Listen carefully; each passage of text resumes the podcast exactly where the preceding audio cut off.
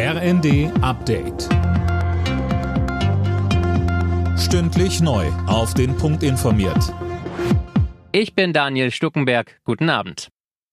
Die Bundesregierung plant, willkürlichen Preiserhöhungen für Strom und Gas einen Riegel vorzuschieben. Das sieht der Gesetzentwurf für die Preisbremse vor, die ab dem Jahreswechsel greifen soll. Mehr dazu von Imme Kasten. Energieversorger können ihre Preise dann zwar noch erhöhen, müssen aber nachweisen, dass der höhere Preis gerechtfertigt ist, und zwar durch gestiegene Beschaffungskosten.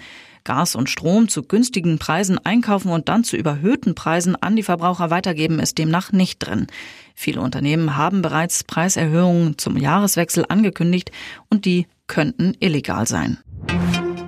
Der Kinderschutzbund fordert wegen des Bettenmangels in Kinderkliniken ein schnelles Notprogramm. Der Mangel in der Kindermedizin sei sehr dramatisch, sagte Verbandspräsident Hilgers dem Redaktionsnetzwerk Deutschland. Mehr von Tim Britztrup. Er sei entsetzt, dass man es so weit habe kommen lassen. Hilgers spricht von einem Gefühl völliger Ohnmacht und einer großen Krise. Die aktuelle Notlage führte auf jahrzehntelange Vernachlässigung durch die Politik zurück.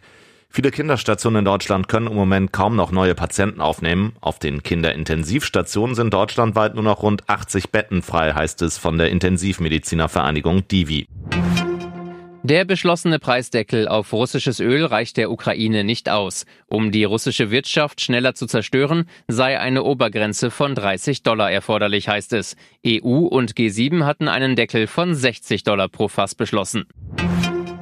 In der Ukraine haben Diebe offenbar ein Bild von Street Art Künstler Banksy gestohlen. Das Werk wurde aus der Wand einer Ruine rausgeschnitten. Mehrere Verdächtige wurden festgenommen.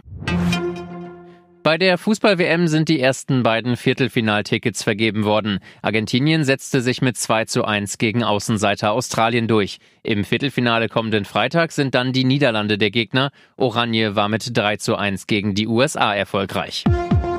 Alle Nachrichten auf rnd.de